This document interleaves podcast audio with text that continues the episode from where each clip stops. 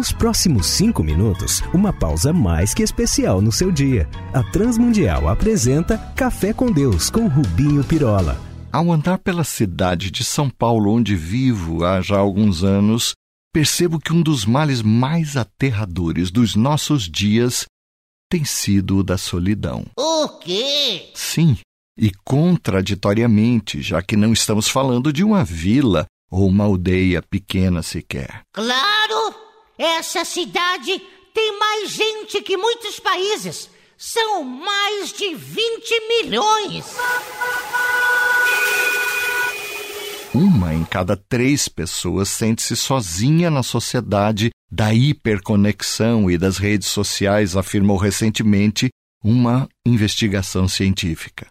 Mas o que mesmo entendemos por solidão é estarmos na solitude dos nossos retiros espirituais, dos nossos benditos e também necessários momentos de oração e contemplação. Que mal me pergunte, contemplar o quê?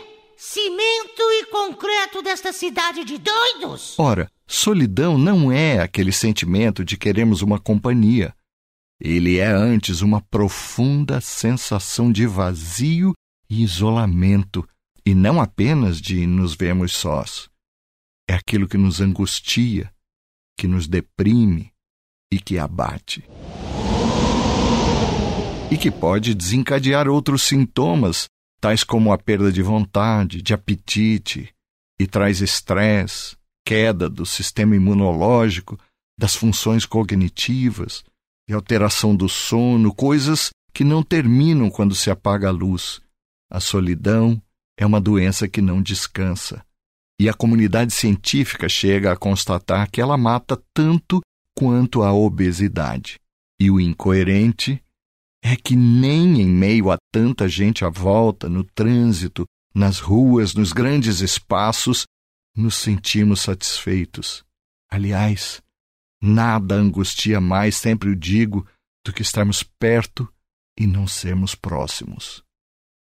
Mas o que pode desencadear isso?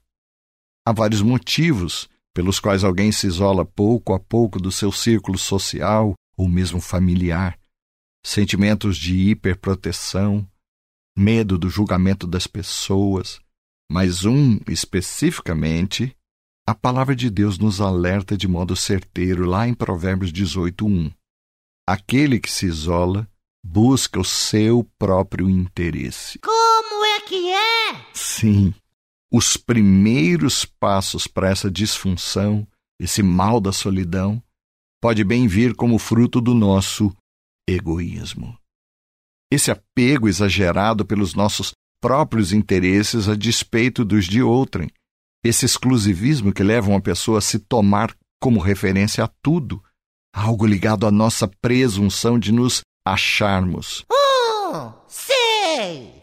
O último biscoitinho do pacote, o Messias da turma, a estrela mais brilhante da galáxia ou no popular, sujeitinho metido a besta mesmo. Algo que começa pelo isolamento do próprio sujeito, movido pelo seu próprio coração.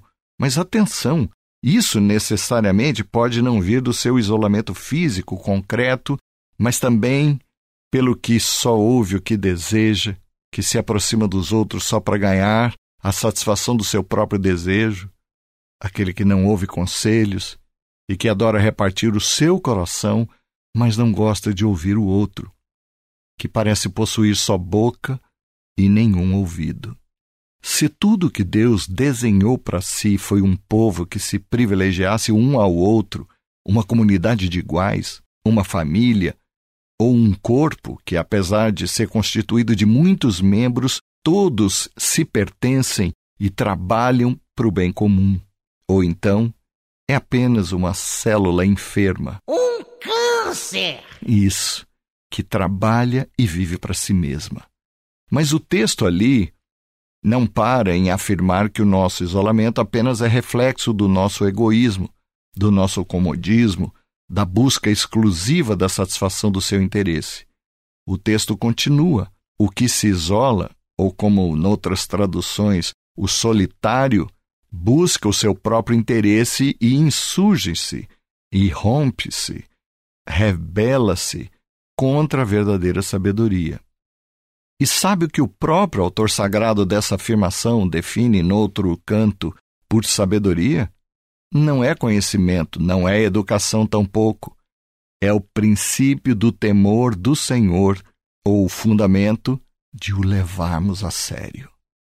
Quem se isola não considera o Senhor, nem o seu corpo, a igreja, pois vive pulando de galho em galho e que se recusa a ser contábil aos amigos e irmãos, que anda de maneira altiva e orgulhosa, vaidoso de si mesmo, e este acaba só, abandonado por sua própria postura e afligido, posto que não foi para isso que foi fabricado por Deus. Sai dessa, desinfeliz! Que o Senhor se apiede de nós e nos ensine a sermos simples, humildes e abertos.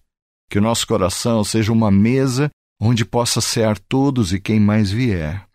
Ou então, pouco a pouco, caminharemos para as nossas próprias aflições. Vamos falar com Deus?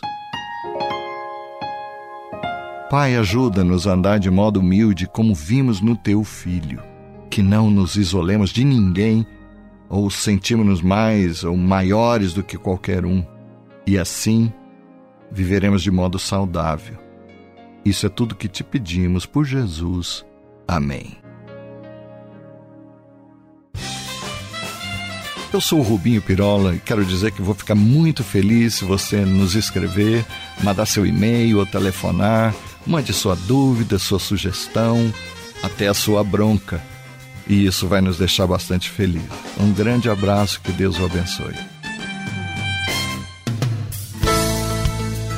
Se você gostou desse programa ou tem alguma dúvida, escreva para café com Deus sem acento arroba transmundial.org.br